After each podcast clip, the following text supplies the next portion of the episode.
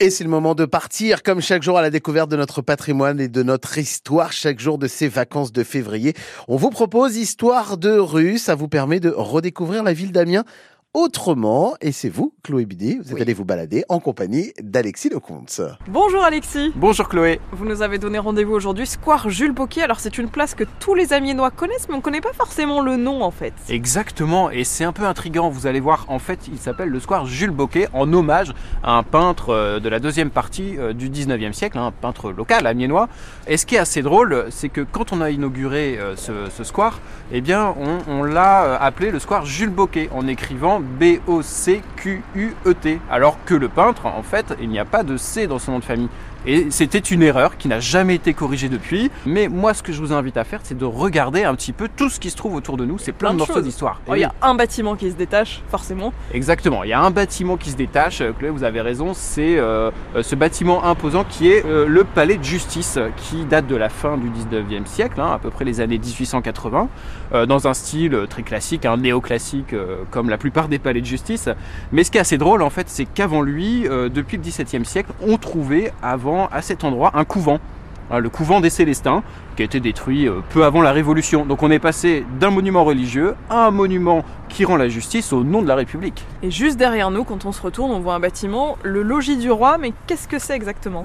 Alors exactement, ça aussi c'est une maison euh, euh, extrêmement connue des Amiénois et des Amiénoises, le logis du roi, une grande maison en briques et en pierre, hein, de style gothique flamboyant comme on dit.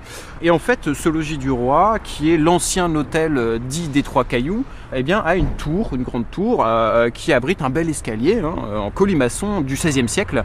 Mais on l'appelle logis du roi, tout simplement parce que selon la légende, mais qui, n'est pas qu'une légende, hein, Louis XIII et Richelieu y auraient séjourné au XVIIe siècle, hein, lors du siège d'Arras contre les Espagnols, en 1640 pour être plus exact. C'est un bâtiment qui était un peu détruit lors de la Seconde Guerre mondiale, mais qui a été euh, pas mal restauré par la suite. Et juste à côté, le bâtiment aussi interpelle celui qui est tout blanc. Eh bah oui, celui-là, on peut pas le louper. Si on regarde le logis du roi, on regarde forcément ce qu'on appelle la maison du Sagittaire, alors qui est euh, dans un autre style. Hein. elle date du XVIe siècle, dans un style très renaissance, avec une façade en pierre blanche, hein, très décorée. Et justement, Chloé, si vous regardez au-dessus des, deux fenêtres, portes, euh, on voit deux petits personnages. Est-ce que vous savez ce que c'est? Bah non, vous allez me dire. eh bien, euh, en fait, ce sont des Sagittaires. C'est pour ça qu'on l'appelle la maison du Sagittaire. Alors, c'est des petits bonhommes avec un arc, hein, ce qu'on appelle des Sagittaires, tout simplement. on voit que c'est une place assez riche en histoire. Est-ce qu'il y a encore d'autres choses à voir, Alexis? Oh bah ici, il y aurait de quoi raconter. Hein. On a euh, notamment euh, la magnifique vue euh, sur la cathédrale, mais on a aussi au centre du square un, kiosque qui n'est pas du tout historique, contrairement à ce qu'on pourrait le penser, puisqu'il est inauguré en l'an 2000. Mais voilà, le mieux, moi, je vous invite tout le monde à venir sur le square Jules Boquet et de regarder un petit peu ces morceaux d'histoire. Merci, Alexis. Merci, Chloé.